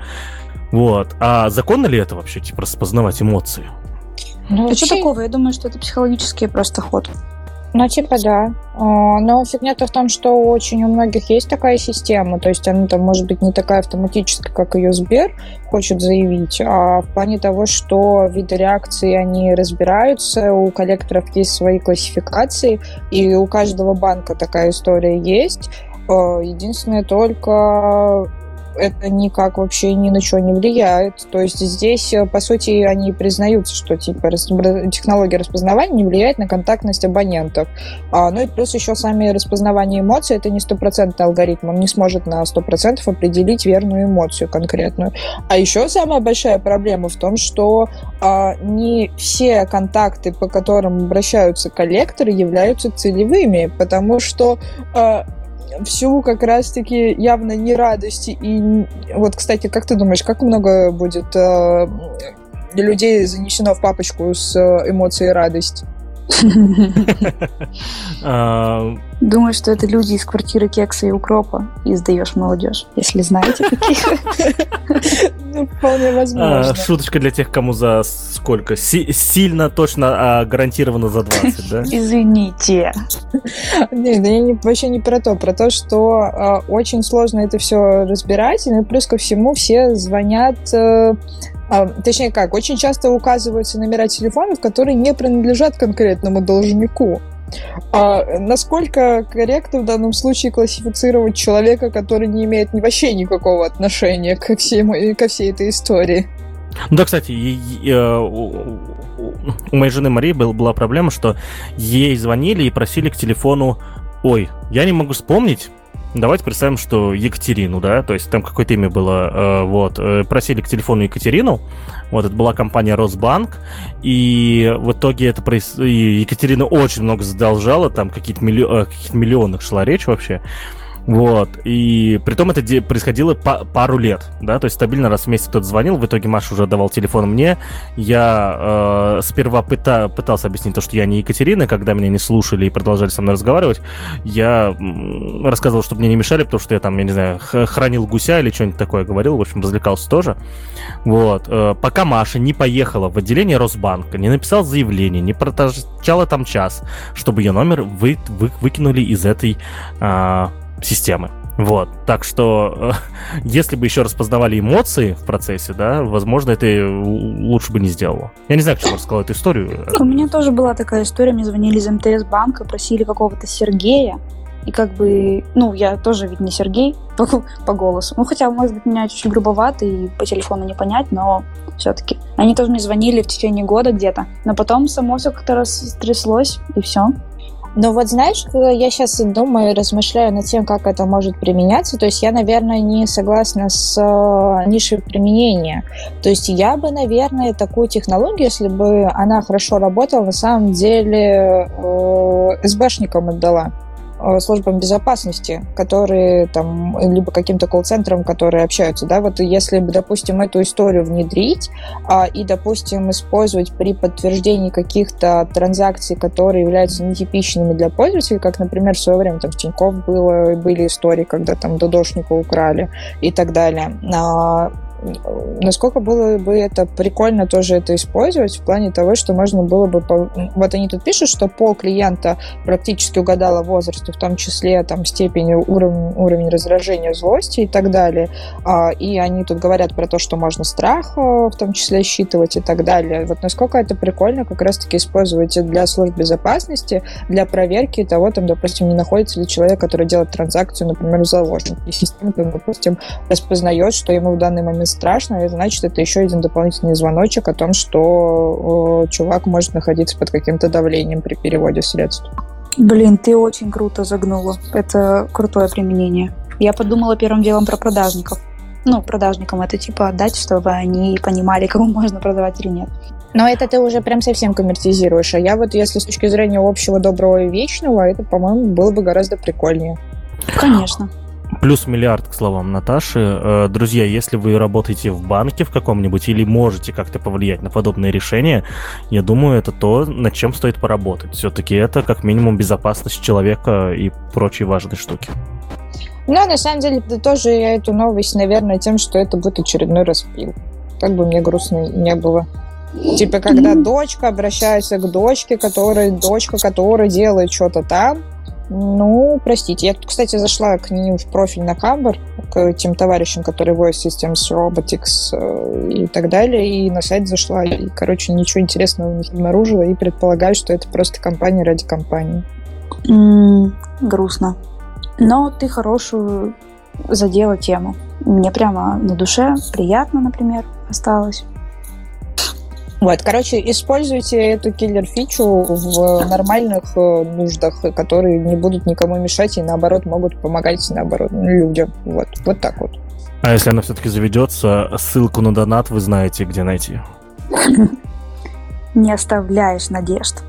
Ладно, расскажите нам лучше про видеообзор технологии на Ютубе. Это, это просто отвал жопы, короче. В общем, а, вчера увидел видео под названием... Э, короче, давайте так. Эту новость я притащил из DevZen подкаста. Это первое. Я услышал ее там и хочу еще раз рассказать здесь, чтобы наша аудитория тоже узнала про эту штуку. В общем, а, э, неделю назад а, анонсировали штуку под названием Promethean AI. Promethean AI, Promethean AI, да, вот что-то такое. Вот, не знаю, как правильно читается. В общем, а, ребята, кстати, возможно, русские, потому что э, в, в самом этом кейноуте этой презентации, которую по ссылке в описании вы можете найти, у, у всех ребят, которые там говорят, во-первых, э, подозрительно похожие э, имена на русский, Эндрю Максимов и так далее, и что-то подозрительно похожий акцент, да, на русский. Вот. Ну, там есть еще, там встречаются native спикеры, да, но вот там два или три человека точно с русским акцентом разговаривали, очень четким. Вот. Э, и что, что это такое? Это э, как можно понять из названия, это штука, которая использует искусственный интеллект для создания 3D-сцен. Да, то есть, э, вкратце рассказываю, когда вы разрабатываете 3D-сцены, вы используете некий движок, да, то есть один из самых популярных это Unreal Engine, движок э, Unity, э, еще много-много других, которых я не знаю, потому что это не, не моя сфера, вот, и в, если вы хотите создать сцену, допустим, создать э, летнюю лужайку, вам нужно либо самому создавать ассеты, то есть, да, создавать деревья там со с нуля из всего, или создавать землю, траву, либо находить эти готовые ассеты, э, ассеты травы, ассеты э, э, деревьев, домов и так далее. Вот. И на все на это уходит время, и не факт, что найденные вами ассеты, соответственно, вам подойдут, надо тратить больше времени, лазить по гуглу и так далее. В общем, ребята сделали э, такой агрегатор ассетов, который, насколько я понял, и э, с, э, может искать их по названию. То есть ты прямо у себя в окружении Unreal Engine, если хочешь создать вот сценку, вы можете посмотреть видео, это какая-то магия, просто вводишь «хочу лес», да, вот. И, и он тебе находит, насколько я понимаю, дерево, да, по названию дерева, и делает из этого дерева лес. да, потому что лес это же много деревьев, да, и, и в итоге он еще э, позволяет э, не просто, ну, это будет лес не одинаковых деревьев, это будет лес разных деревьев, потому что он находит не простые ассеты, а ассеты, которые имеют вариативность. Вот. Э, и еще очень много другой магии. Короче, э, посмотрите просто видео, порадуйтесь за тех, кто будет этим пользоваться. Вот. Э, я думаю, что если такая штука заработает, и будет несколько таких штук, которые будут работать, то 3D-видео будут появляться все чаще, чаще и чаще. Конечно же, все, что в презентации, это, безусловно, а, самые э, идеальные примеры, да, но по ссылке в этом видео можно найти, э, найти и скачать себе э, тестовую версию этой программы. Вот, э, я, я, я уже попросил Илью из команды Red Magic это сделать, когда у него будет свободное время, он обязательно это потрогает и посмотрим, как это работает. Вот, э, ну, в общем, это какая-то фантастика, но у меня есть один важный момент. Они э, всего год назад объявили о том, что это разрабатывают, да, и такую штуку они сделали всего за год, еще которая э, совместима с, с, с несколькими, насколько я понял, 3D-движками. Вот. И у меня есть несколько подозрений по поводу работоспособности этой штуки, потому что год на разработку такой, э, такой потрясающей вещи очень мало, потому что хочу еще обратить внимание, что она ищет ассеты, и кажется, насколько я понял, она еще сама их может нарисовать из каких-то там элементарных этих вещей. Ну, тут видео было такое, что они нарисовали полку, нашли, то есть э, ассет полки с, э, с продуктами и уронили ее, то есть это ведь система сама уронила и сама распределила по полу овощи, фрукты. Ну, насколько я поняла, это так сделали. Это очень круто, это, это ужаснейшее сокращение человека часов работы над 3D-видео. Думаю, что, э, может быть, это год понадобился на определенную какую-то работу. Ну, то есть они тогда только заявили, что... Или, или они скрывали, что они делают это, чтобы никто не украл их идею. В общем, я очень надеюсь, что это работает. Вот, э, потому что это фантастика. Я подозреваю то, что специалисты по э, 3D-дизайну и другим дизайнам э, увидели в этом видео уже три, триллион проблем, да, и нам скажут, что мы несем полную пургу, вот, и я, я с удовольствием бы поговорил об этом, кстати, нам, нам мы ни разу про 3D хорошо не разговаривали, вот, но пока это выглядит как э, Magic, и хочется этим Magicом пользоваться и, и, и прям делать. То есть я прям думал это, может взять недельку отпуска, поиграться с этой штукой, здесь вдруг она работает, да вы что, тут просто... Это же... Как, как остановиться? невозможно будет просто остановиться. Ну, это классно. Тут на самом деле и в комментариях-то нет ничего такого, что фу, плохо и всего 8 дизлайков. Да, я посмотрел комментарии, специально читал их вниз в надежде, что, чело... что люди, которые типа в теме, скажут вот-вот-вот хрень да, да, невозможно. Да, да. Все просто в, в, в, в, в каком-то экстазе. Вот. А, и, но меня что смущает? Во-первых, мало просмотров у видос. 18 тысяч всего, да, это, конечно. Это просто, это просто очень странно, да, то есть... Ну, потому что у канала подписчиков-то всего меньше двух тысяч. Но вы еще не забывайте, что они делают сейчас очень узкий продукт. Это же не направлено на какие-то широкие массы и так далее. Это именно инструмент, который узкоспециализированный. Он направлен на конкретных дизайнеров и на упрощение Но это графический работы. дизайн. Много ну, же графических дизайнеров. Тут, ну... тут, тут, тут, Наташа, почему мы к видео э, прикапываемся? Смотри, среди нас графических дизайнеров нет. Это видео смотреть одно удовольствие. Почему вы не накидали по разным э, по пабликам, в каналы и так далее, типа просто охренейте, вот. Возьмите, охренейте прямо сейчас. То есть вот, вот, вот это. Не знаю, не знаю. Но, на мой взгляд, это как раз связано с тем, что, возможно, это просто очень узкое решение. Ну, в общем, если вы знаете, если вы занимаетесь графическим дизайном, 3D-моделированием, напишите нам, пожалуйста, вступите в наш чатик, напишите нам ради этого. Можете потом сразу же выйти, обосрать нас всех, сказать, что вы вообще больше не занимаетесь разговорами даже про это, но мы бы хотели про это поговорить и быть немножечко более освещенными в этой теме. А я бы Ой, а предложил... а, я, а я нашла инфу про самих ребят. А ну-ка. Вообще это белорусы. А, и один из разработчиков это товарищ, который входит в список успешных людей до 30 лет по версии Force 2017. Mm-hmm. Круто. Вот. И один из инвесторов это как раз основатель Маскарада, вот, который нам делал всякие разные приложухи, где можно лица менять и так далее. Вот, и у них там Бинго. как раз... Ну да. А, и, в общем-то, здесь как раз есть инфа про эту программу. То есть это, по сути, что-то больше похоже на какой-то такой определенный инди-продукт, который получил как раз э, инвестирование. И вот они, получается, с марта 2017 года на это все развивают. То есть тут нельзя говорить по поводу того, что у них чисто год на это ушел. Они, на самом деле, этим давненько уже занимаются. И, возможно, вот они всю свою базу знаний подтянули и сейчас ее кастомизировали так, чтобы она была хороша. Вот, но это прикольно. То есть у них здесь есть инфа про то, что э, сам софт адаптируется под стиль конкретного художника, и это офигеть как круто. Ну, стало больше надежды, что все это будет супер классно. Не могу воздержаться от того, чтобы не сказать про Sims. Ты хочешь строить с помощью этой штуки всякие Sims, Sims интерьеры? Ну нет, не обязательно Sims интерьеры, просто это очень похоже на... Ну, де, девочки-то стопудово играли в Sims все раньше. Э, кто даже полгода назад это делал. Да, это прикольно, это, это напоминает. Можно тоже искать, что-то делать. Не, не так, что ты сам все создаешь, а что-то просто у тебя э, есть уже готовое, и ты создаешь из готовых шаблонов что-то свое. Что мне кажется, что, в принципе, любая работа 3D-художника отчасти похожа на игру в Sims, потому что, например, когда я в своем э, далеком детстве на уроках информатики занималась 3D Max и, как, и с компасом, вот, э, такие вот две программулины, одна по 3D-шкам, другая по всяким разным чертежам, там мы там всякие шестереночки делали в 3D и механизмики, это отчасти, да, похоже, потому что есть определенный ряд объектов, которые нужно там объединять, поворачивать, задавать им траектории и прочие всякие штуки делать. Но у них там и математики достаточно, и всякого разного тоже достаточно. Тяжеленькая работа на самом деле, и ребята, которые этим занимаются, они воистину магию целую творят. Ну, конечно, это бесподобно, и я восхищаюсь э, всякими такими картинками. Очень мне нравится это. Я тут случайно скачал с их сайта, короче, э, публичную версию. Вот. И хорошо, что я под Linux, и этот экзешник у меня не запустится, иначе э, вечер был бы потерян. Иначе ты бы сейчас уже был потерян. Мы бы тебя... Ну, ну, ну нет, учитывая размер, этой, э, размер этого файла, всего 300 метров, я подозреваю то, что мне пришлось бы ставить Unreal Engine, да, или какой-нибудь другой движок, который поддерживает все это.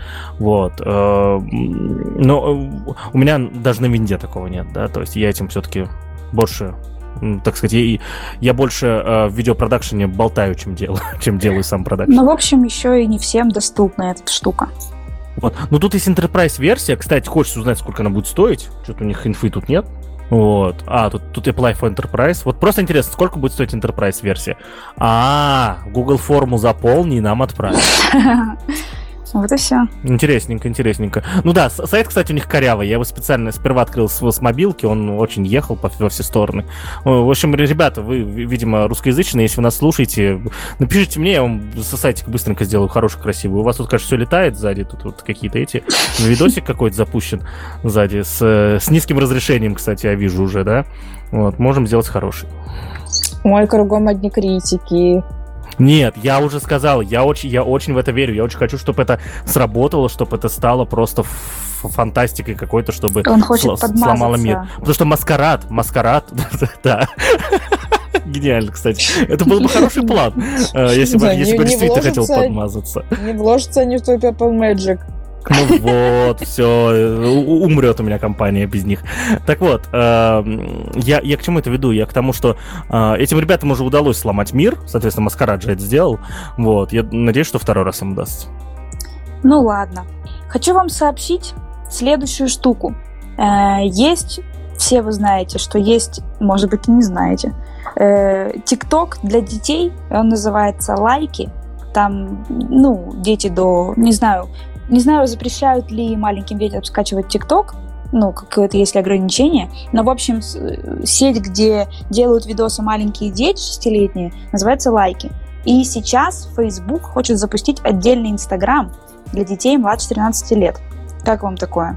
Ну, вот такое вот. А, в принципе, история не новая, корни у нее идут от YouTube Kids, и, собственно, оунеру этой истории как раз барышня, которая раньше запускала YouTube Kids, и вот сейчас она работает в Фейсбуке и а, делает вот этот вот самый проект, который связан с Инстаграмом. Про лайки я тоже знаю, они появились гораздо раньше ТикТока, а, и там есть свои определенные волшебные магические штуки, связанные с разными фильтрами и так далее. Вот. Но основная задача, да, в дан, у данных м, приложений, которые специально предназначены для детей, разделить аудиторию, сделать так, чтобы внутри конкретного приложения был детский контент. Это подходит под законодательство, которое точно так же очень сильно регламентируется в Америке потому что у них прям есть отдельные на это прописанные статьи. И это одна из причин, почему YouTube как раз провел такое разделение. И теперь похожая история у нас случается с Инстаграмом.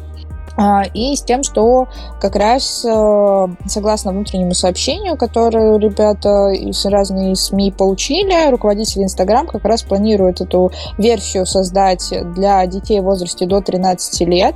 Они определили приоритеты по направлениям. В общем, сейчас как раз у Инстаграма будет один из приоритетов – это работа с молодежью, но в частности с подростками и с детьми, точнее не с подростками, а наоборот с детьми, которые вот младше подросткового возраста. А и э, там они будут сосредотачиваться на ускорении работы по конфиденциальности данных э, детей и создании отдельной версии, которая в том числе и будет направлена на взаимодействие с Инстаграм детей с ограниченными возможностями, чтобы они могли безопасно Инстаграмом пользоваться. А сейчас у них текущая политика строится следующим образом. Инстаграм официально вообще запрещает детям младше 13 лет пользоваться Инстаграмом. Естественно, конечно, все этот момент обходят. А, и понятное дело, что ну, не особо сильно это каким-то образом регулируется, и проследить это довольно-таки сложно. Вот, ну и поэтому как бы Инстаграм сейчас будет сосредоточен на том, чтобы сделать все, чтобы произошло вот это вот разделение сервисов. Да, то есть они там, как всегда, очень сильно беспокоятся по поводу какого-то контента, в который может случайно там просочиться в Инстаграме, хотя Инстаграм очень сильно старается и по своим алгоритмам отслеживает разные э, штуки, связанные там с жестокостью, с ужасным каким-то контентом, с каким-то эротическим контентом и так далее. Вот. И, собственно, задача Инстаграма в данном случае сделать так, чтобы дети с этим не сталкивались, чтобы у них было отдельное приложение специально для детей, в котором они будут тусоваться и э, там будут существовать. Вот такая вот новость, э, вот такие вот дела. Это бесспорно правильно разделять аудиторию. Э, с ТикТоком-то давно уже все понятно, там вообще черти что творится. С Инстаграмом, несмотря на то, что они все очень быстро блокируют, все, весь недопустимый контент, все равно как я уже говорила, очень большой поток информации в наше время. И, конечно, для детей тем более его нужно фильтровать для воспитания детей хотя бы. Такое мнение есть. Паша, есть у тебя комментарий? А со скольки лет поводу? можно зарегистрироваться в Инстаграме для детей? С 13 лет. Нет, Тут Инстаграм для детей младше 13 лет. Со скольки лет можно зарегистрироваться в этом Инстаграме? А, ну в плане того, в детском Инстаграме понятия не имею, они сейчас только это разрабатывают. А вот это очень хороший вопрос, между прочим. Типа, где грань морали? Ну так задай его. Как можно... Когда, да, когда, нет, это даже не, не в морали дело, когда а, можно доверить ребенку вообще пользоваться интернетом, да, то есть вот... О, э... так подожди, это же дело родителей, это они отвечают за вот эту ну, часть. Ну, погоди, с нуля лет ну, это хрень собачья, согласись, то, что начинает регистрироваться с нуля лет. Типа с двух строк, с четырех, а где, когда, как это определять, что с чем, куда одеваться и так далее. 14 лет это удобно. 14 лет это возраст э, какой-либо ответственности в большинстве стран, э, там, если с прямоходящими людьми, да, условно. Вот. А они же-то что? Ну, с шести, мне кажется, с шести лет сейчас, вот как только человек попадает в структуру школы, социализации больше, чем детский сад, я думаю, что тогда они начинают вот э, подрастать и быть свободными для интернета. Они будут за гаражами в интернете сидеть. Вот, просто смотрите, а в Инстаграме ты регистрируешься как, как личность, да? С какого момента э, ребенка считать личностью? Простите ну... за такие вопросы странные и тупые, потому что я в этом совершенно не разбираюсь. Вот, и типа с какого момента? Когда вот он уже личность, он может представлять себя в интернете, да? То есть, по идее, Инстаграм предполагает, что ты и сам что-то будешь постить или нет? Но вообще изначально предполагается по политике Фейсбука, у которых был уже запущен таким образом Messenger Kids, это отдельный продукт Фейсбука для того, чтобы дети могли общаться там друг с другом. А, там а, идет история про то, что они ориентированы на возраст от 6 до 12 лет. Ну вот да, то есть э, получается то, что все, всего 6 лет, да? Тут мне, кстати, Маша подсказала, с какого возраста э, ребенок считается гражданином. Э, с 7 месяцев беременности. Так что, так что Инстаграм, Фейсбук, вы знаете, что делать. С 7 только? С 7 месяцев беременности. Почему? А как же все эти истории про то, что нельзя делать аборт, потому что э, эмбриону это уже ребенок? Ой, пожалуйста, давайте мы не будем про это сегодня говорить. Это надолго. А, друзья, в общем, а, я спросил Машу, почему 7 месяцев. Она сказала, что и так сказал ее бывший. Представляете, да, у нас такие до сих пор разговоры происходят. Вот. В общем, не знаю. Ну, это который? Который был лет 100 назад? На который был лет 100 назад, да. Вот очень-очень-очень бывший. Вот прям вот был когда-то давно. Ладно, если возвращаться к теме, там, если вы перейдете по ссылочке, я, я вам оставляю ссылочку на VC в описании, но туда можно погрузиться, и там есть первый источник, который называется BuzzFeed News, и если вы туда пройдете, там очень крутые вопросы, на самом деле, поднимаются, то есть они там рассмотрели в своей статье э, инфу вот как раз про Инстаграм, и они опросили еще и разных там кандидатов наук, и там разных чуваков, которые там занимаются воспитанием детей и, и э, там исследуют вот эти вот все моменты. А, и а, там есть очень крутые а, аспекты, которые они затрагивают в плане комментирования действий по созданию вот этого вот самого сервиса. В том числе и про то, что там есть крутой тезис про то, что если у вас есть площадка для детей, это не означает, что дети останутся там. И он как раз приводит в пример опыт, который был у YouTube и YouTube Kids, про то, что все равно дети переходят на основную платформу, а, что это как бы все равно остается до сих пор неотслеживаемым моментом. А, и там есть еще очень много разных э, комментариев, э, в том числе и про то, что, ну, там, понятное дело, что там есть про то, что у Инстаграм есть набор уникальных мощных инструментов, которые позволяют там эти все а, вопросы, связанные с контентом, там, с онлайн-издевательствами, с появлением там педофилов и так далее, как-то убрать не то что убрать, но как минимум минимизировать. Но в том числе и есть э, э, размышления на тему того, как вообще должен, должен, должно происходить ограничение доступа э, взрослых, в том числе и к учетным записям подростков в разделе предлагаемых пользователей и многое-многое другое. В общем, почитайте, очень интересно, очень много разных экспертных комментов, как за, так и против. В общем, ребята постарались получить, и им получилось сделать классную обзорную статью на эту тему. Думаю, что чтобы дети не переходили в, во взрослые, так скажем, приложения, им нужно создавать комфортную среду для их питания там вот в, в их детских приложениях, чтобы там не было какого-то такого шлака, что они такие, ой, фу, нет, мы лучше посидим во взрослом.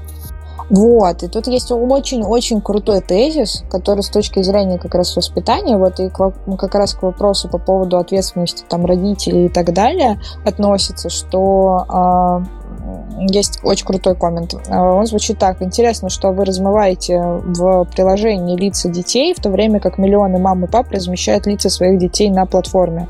Вот, на мой О. взгляд, это прям вообще очень топовый коммент. Он очень крутой. Мощно? Ну и все, и давай на, мощной, на этой мощной фразе к следующей новости переходить. В принципе, да.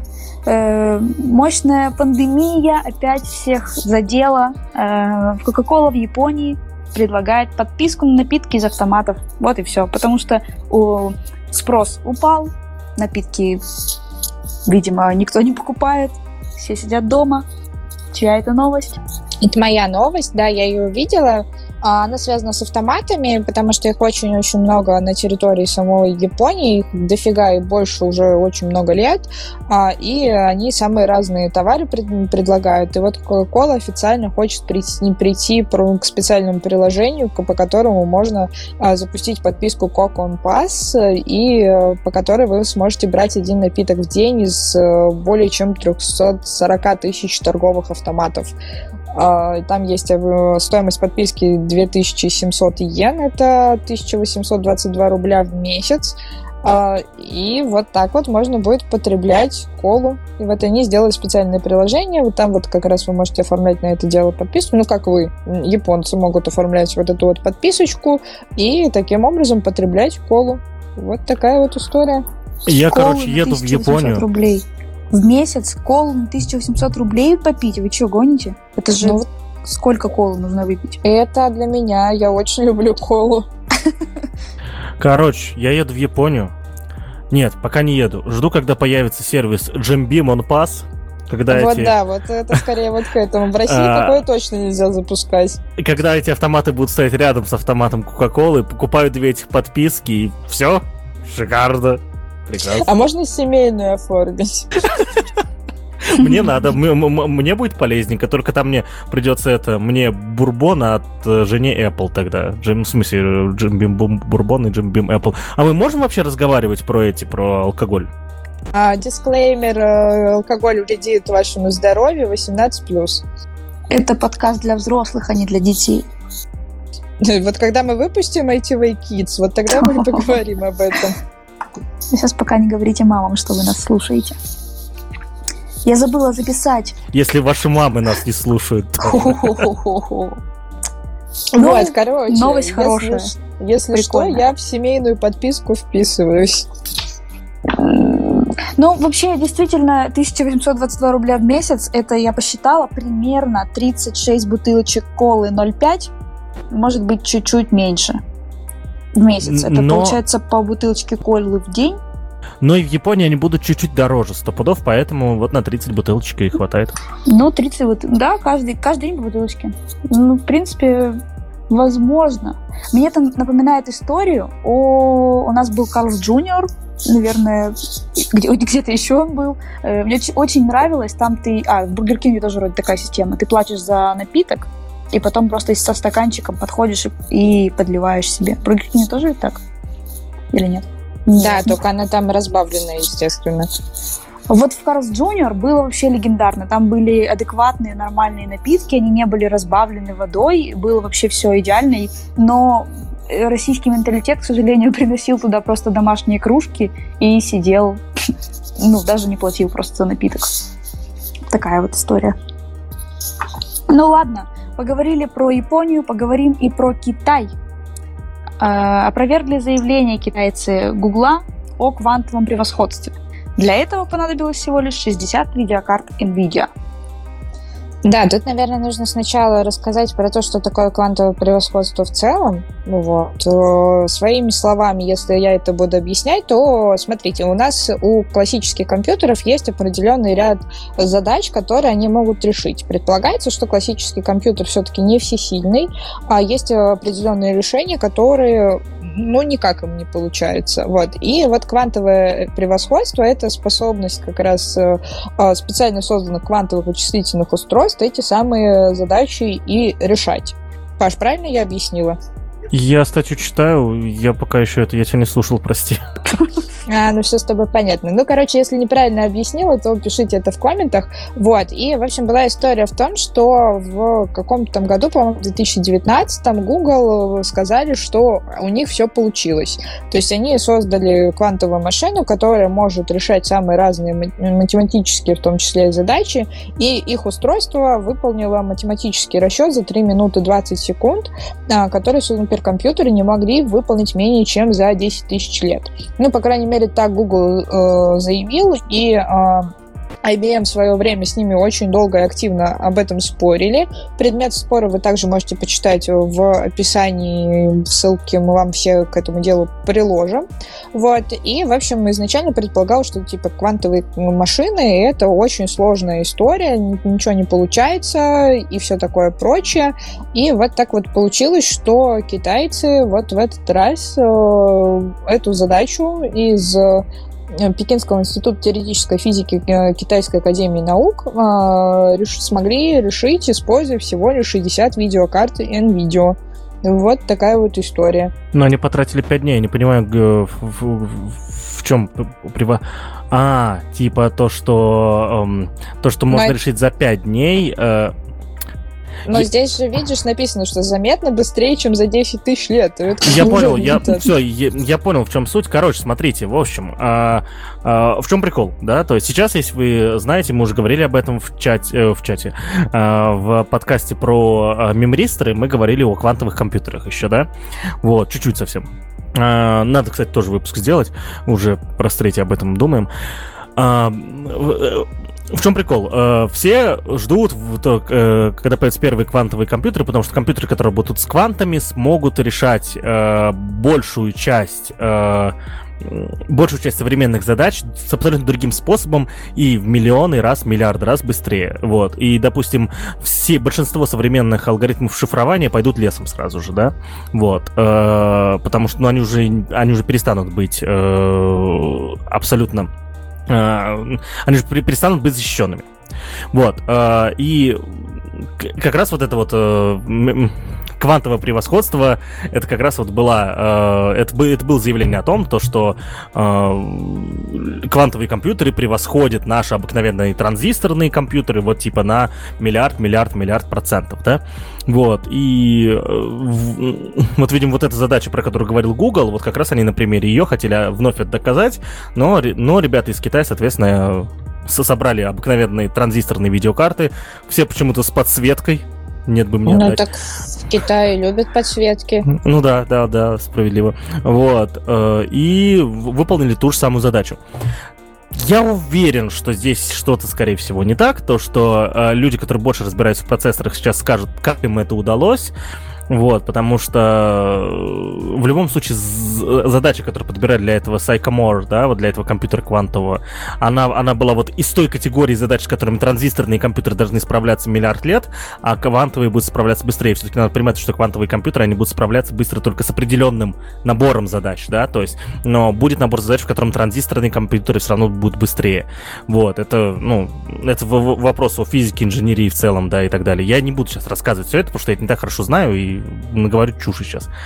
Вот. А, вот. И я подозреваю, что они просто как-то хакнули конкретную задачу просто. Да, то есть а, заявление о квантовом превосходстве, оно все равно присутствует в конкретных задачах, и ты ничего с этим не сделаешь просто, ну невозможно ничего сделать. Вот, я думаю, что они как-то хакнули просто. Я скорее думаю, что это, скорее всего, софт... Она решена не э, железками, а софтверно. То есть, да, то есть это очень хитро написанное программное обеспечение, которое решило эту задачу. Но IBM вообще говорили, что расчеты у Гугла не верны. Что типа в условиях идеальной симуляции, типа математической операции, которую Google привели, то она бы вообще в принципе заняла бы два с половиной дня, а все остальное это чисто Google себе маркетинга накрутил. Ну, вот, возможно, я про этот э, ком- компьютер Google Sycamore и про эту задачу вообще, а то и вот в, в, про весь вот этот вот про все это веселье, которое какое-то время происходит уже. Я вообще не знал, сейчас первый раз узнал, сейчас вот открыл, прочитал все мельком, как-то пытался разобраться. Вот, но я думаю, что мы еще об этом поговорим. Я теперь буду следить за этим тоже. Ну, ладно, молодцы тогда, получается, все, кто, это, кто в этом участвовал, и Паша, который будет разбираться в этом. Э, про кинопоиск хотелось бы сказать в конце. А кто еще молодец? А вот. кто еще молодец? Это кинопоиск. Это Зак Снайдер Зак молодец. Снайдер молодец. Ладно. На самом деле кинопоиск молодец. Я а, говорю. В общем, да, все, все молодцы. Просто это супер идеальная история. Короче, вышел Снайдер Кат. Вот такая Что эмоция. это сейчас у тебя Это была эмоция выхода Снайдер Ката. Определи по бриллианту эмоции, что это была за эмоция. Это была эмоция Снайдер катеризация просто моя такая. Вот это такая эмоция, короче. Вот. Э, Нейтральная. Да. Вот, в общем, а, я, я очень рад выходу Снайдер Ката. То есть, для тех, кто не знает, друзья, в 2017 году компания Warner Brothers, вернее, в 2015 сперва, в 2015 году компания Warner Brothers привлекла одного из самых, наверное, узнаваемых да, режиссеров в мире, одного из самых известных, Зака Снайдера, к разработке, созданию, режиссированию проекта под названием Лига Справедливости. Это там, где Бэтмен, Супермен и так далее. Железного Человека, Человека-паука там нету, это Марвел. Вот. Э, вот, в общем, привлекла его к этому проекту. Потом, к сожалению, с, в середине съемок э, не стало э, дочери Зака Снайдера, да, и он из-за этого вышел из проекта, вот, потому что не мог дальше работать, ему было очень плохо. И э, проект заканчивали другие люди, которые все еще переделали, сократили фильм с 4 часов до, там, сколько он там шел, в итоге меньше двух. Два, да. Вот. Э, и получилась полная мешанина и не фильма говно, по сути. Вот. Э, что, вот, э, в, в итоге, после того, как все это вышло, фильм провалился, да, то есть все недовольны и так далее, так далее. Э, сообщество э, любителей DC, задротов DC, да, э, к которому я себя мог бы отнести, но я не, но я не такой задрот, что прям вот-вот, типа, говорить, что я в сообществе, да, вот, э, начало кампанию под названием Snyder Cut. Да, то есть э, выпустите Snyder Cut, то есть э, версию Лиги Справедливости Зака Снайдера. И это происходило очень долго, много на Reddit, миллионы ретвитов и твитов с хэштегами Snyder Cut в разных э, социальных сетях, твиты в разных социальных сетях, соответственно, да, ведущий подкаста Павел Калашников. Вот. Э, и случилось то, чего не случалось никогда вообще в истории. Э, огромная компания, гигантская студия Warner Brothers про... Э, прогнулась под... Послушала людей, это называется. Послушала людей. И обыкновенных людей, просто рандомный набор просто рандомных чуваков, по сути, которые в интернете что-то писали. Возможно, писали еще письма там на абонентский ящик э, и так далее. Вот. Э, улица Академик, Академик Королева 12 и так далее, мы все знаем, да, куда писать. Вот. Э, и они послушали и выдали Снайдеру 50 э, миллионов на досъемки и позволили доснять и выпустить второй, по сути, фильм, вот, по только версию Снайдера. Это окончательно было подтверждено, кажется, в начале прошлого года. Вот, и в итоге 18 марта 2021 года вышел Снайдер Кат. И это просто отвал жопы вообще. Ты смотрел? Да, все 4 часа полностью. Вот. Э, во-первых, это потрясающее кино. Вот. Э, у него есть недостатки, безусловно, как у любого фильма, но он уже лучше, чем Мстители первые и Мстители вторые. Вот прям гарантированно. Ну ты вот. потому что DC этот... Нет, а я, я, я тебе объясню, я тебе объясню. Это, это вот прям... А, ты, э, мы смотрели его толпой, и потом в, в середине фильма все-таки остановили, вышли, соответственно, подышать свежим воздухом, и и вот начали обсуждать, соответственно, Марвел, и один из обсуждавших говорит, ну вот этот вот, э, вот что там было во втором фильме, вот эти вот, вот напали там, э, напали там с этого, с портала над Нью-Йорком, вот. Потом мы вспомнили, что это было в первом фильме, а еще какое-то время не могли вспомнить, кто был главным злодеем в «Мстителях 1», да, понимаешь, вот настолько запоминающееся кино, вот, э, что прям капец. Вот. Э, и он уже лучше, да, то есть в Мстителях 1 и Мстителях 2 тоже, по сути, не за что зацепиться. Там а, ги- злодей, которого просто, ну, который вообще ни о чем, да, то есть и в первом, и во втором эта проблема была, соответственно, Марвел, да, до появления Таноса. Ну, а Марвел ведь особо-то и не славится какими-то крутыми режиссерскими закрутами. Так, Они подожди, берут а спецэффектами. А Подожди, так в том-то и парадокс, что первую Лигу Справедливости снимал чувак, который снимал Мстителей. Угу. Ну вот он и попытался сделать Мстителей, получился санина конченая просто. Вот, то есть, ну, объективно. Но тут еще, во-первых, да, они там в первой, в первой версии было очень много, точнее, не знаю даже, как сказать, какая-то версия. Ну, короче, версии э, у Идана. Там получается история в том, что он добавил туда ярких красок и так далее, и всякого такого. И плюс ко всему непонятно, на чего разбазарили бюджет, потому что в итоге очень плохая компьютерная графика, бедный э, Супермен с ужасными усами, которые проглядывают из-под попытки скорректировать и сделать так, как будто бы он гладко выбритый и, про... и ужасно нарисованный э, главный злодей, который просто э, смешно выглядит. И туда юмора всякого добавили добавили, что-то повырезали, короче, что-то переделали и так далее. В итоге это получилось какое-то скомканное непонятно что. Кстати, Э, что самое интересное, большинство шуток, которые думали, что добавила команда Джоша Уидона, они, оказывается, были у Снайдера. Это самое прикольное. И ты знаешь, такой... Ты такой смотрел, когда первый фильм, такой тупое говно просто, ну не шутка, а хрень. А сейчас такой смотришь, ну, Гениально. Гениально. Да ты переобулся неправда. просто, это все невозможно. Вот неправда, кстати. Вот шутки, которые были у Флэша, они были ужасны. Вот, если Нет, бы... да я шучу, да-да-да, безусловно. Вот, э, э, прости, что перебил. Эзра Миллер так обворожительно не улыбался, то это было бы совсем плохо. Это вот как раз одни из тех недостатков, о которых я говорил. То есть тупые шутки некоторые остались, и я действительно там опять что-то происходит тупое. Я такой, твою мать, это Снайдер сделал. А, блин. Вот, то есть, э, но э, в целом, да. Но в, но в целом кино потрясающее. Безусловно, это огромнейшее событие в мире кино. Вот почему я вам уже рассказал всю историю. Безусловно, у Warner Brothers есть только один шанс теперь заработать еще бабла. Либо исчезнуть нахрен, закрыться, продаться Диснею, так же, как сделали 20 век Fox, да, вот, э, типа, либо Снай, дальше Снайдер, либо дальше нахрен никому не нужна эта киновселенная э, DC. А Warner Bros. еще не продались разве Диснею? Дисней что-то купил недавно. 20 век Fox они купили большое, э, год или полтора назад. Ладно, забейте. Ну не, подождите, там же еще будет прекрасный Джеймс Ганн впереди. Нахрен никому не нужна будет вот эта вот э, вселенная DC без Зак Снайдера. Бу-бу-бу-бу-бу. Ну, объективно. Вот. Эм, вот, в общем, это первое, что хорошее произошло. Второе, это кинопоиск. Они выбили себе возможность. То есть проблема в чем? Этот фильм транслировался только на HBO Max.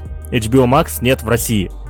Паша уже выделил себе э, вечер 17 марта чтобы сесть и разобраться и приобрести эту подписку, находясь в России.